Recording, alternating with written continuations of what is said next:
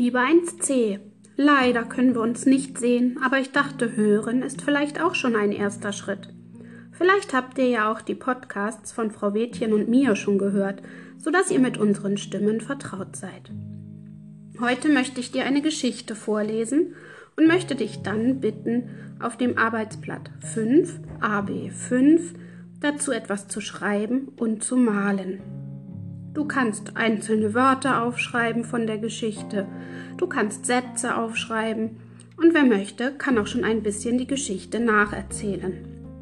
Oder du denkst dir selber eine Geschichte aus, die gut dazu passen würde. Das ist dir freigestellt. Viel Spaß beim Zuhören. Maulwurf und Entenquark. War mal eine Schildkröte, die war so groß wie ein Fischbrötchen und deshalb hieß sie auch Fischbrötchen. Sie wohnte mit einer älteren Schildkröte zusammen in einem Aquarium. Die ältere Schildkröte hieß Emma. Eines Tages krabbelte Fischbrötchen durch den Nebel. Im Nebel ist die Welt wunderlich. Man sieht nur Dinge, die ganz nah sind, als wäre die weite Welt gar nicht mehr da. Huch, ein Apfel. Fast wäre Fischbrötchen mit dem kugeligen Ding zusammengestoßen. Zum Rauflaufen hatte sie keine Lust, also lief sie um den Apfel herum. Und da ein alter Schnürsenkel. Um ein Haar hätte sie den gar nicht gesehen. Im Nebel ist die Welt wunderlich, aber so wunderlich, dass es ungemütlich ist. Unter Fischbrötchen fing auf einmal die Erde an zu wackeln. Ein Erdbeben? Nein, rund um Fischbrötchen war die Erde ganz ruhig, aber direkt unter ihr wühlte und grummelte es. Und dann, oh Schreck, was war das? Hilfe, ich fliege, rief Fischbrötchen. Sie wurde emporgehoben, als wäre sie in einem Fahrstuhl. Was war das bloß? Also Regenwürmer können sowas nicht. Und eine Wühlmaus? War es so etwas vielleicht? Sowas gehört sich nicht, sagte Fischbrötchen zur Erde. Einfach so unter mir rumzukrummeln. Du sollst mich tragen und ruhig sein, damit ich auf dir krabbeln kann. Und dann, holter die Polter, rollte Fischbrötchen mit einem Mal einen kleinen Hügel hinunter, der inzwischen entstanden war, und landete zum Glück auf ihren vier Beinen und sagte zur Erde Ich bin doch kein Würfelzucker, du alte Wackeltante. Aber dann war es wieder ganz ruhig, und aus dem frisch aufgeworfenen Erdhügel schaute einer raus. Der sah aus wie eine Mischung aus schwarzem Portemonnaie und Schaufelbagger. Und der sang auch noch.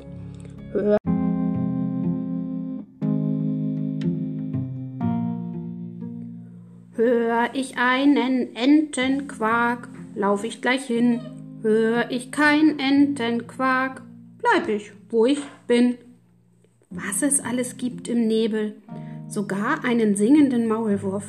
Und eine Sonnenbrille hatte er auch auf, obwohl von der Sonne nicht viel zu sehen war. Und Fischbrötchen fragte ihn gleich, warum er nicht in der Erde bleibt, denn Maulwürfe leben doch in der Erde. Genau, sagte der Maulwurf. Aber manchmal, was ist manchmal? Manchmal, wenn den Wolken der Himmel zu hoch ist und sie breit auf der Erde liegen, um sich auszuruhen, dann heißt das Nebel. Und Nebel ist angenehm für mich. Da will ich einfach wissen, was über der Erde los ist. Sonst höre ich immer nur Regenwürmer husten und Wühlmäuse zetern. Aber über der Erde da gibt es wunderbare Geräusche, sagte der Maulwurf, und dann sang er wieder.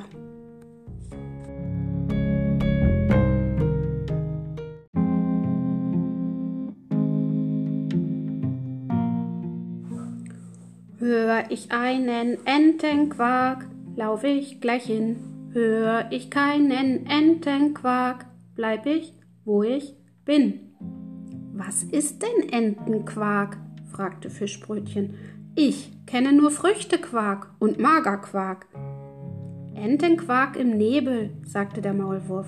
Es gibt nichts Schöneres über und unter der Erde. Und was ist Entenquark? Ich weiß es immer noch nicht, sagte Fischbrötchen.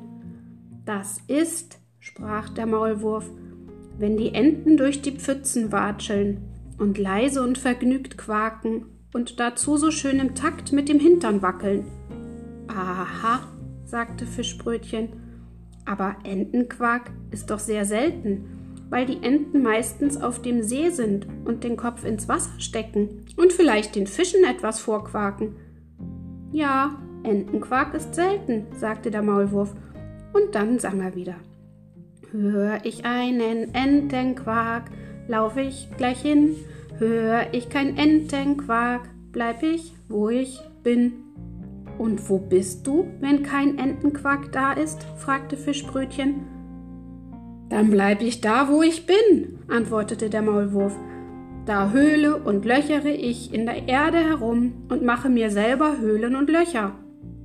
Höhlen und Löcher? fragte Fischbrötchen. Gibt es die nur bei Maulwürfen und in der Maulwurfsprache? Wer nicht weiß, was eine Höhle oder ein Loch ist, der muss sie wohl selbst entdecken, erwiderte der Maulwurf. Und weil er weit und breit kein Entenquark zu hören war, fing er an, sich wieder in die Erde hineinzuwühlen.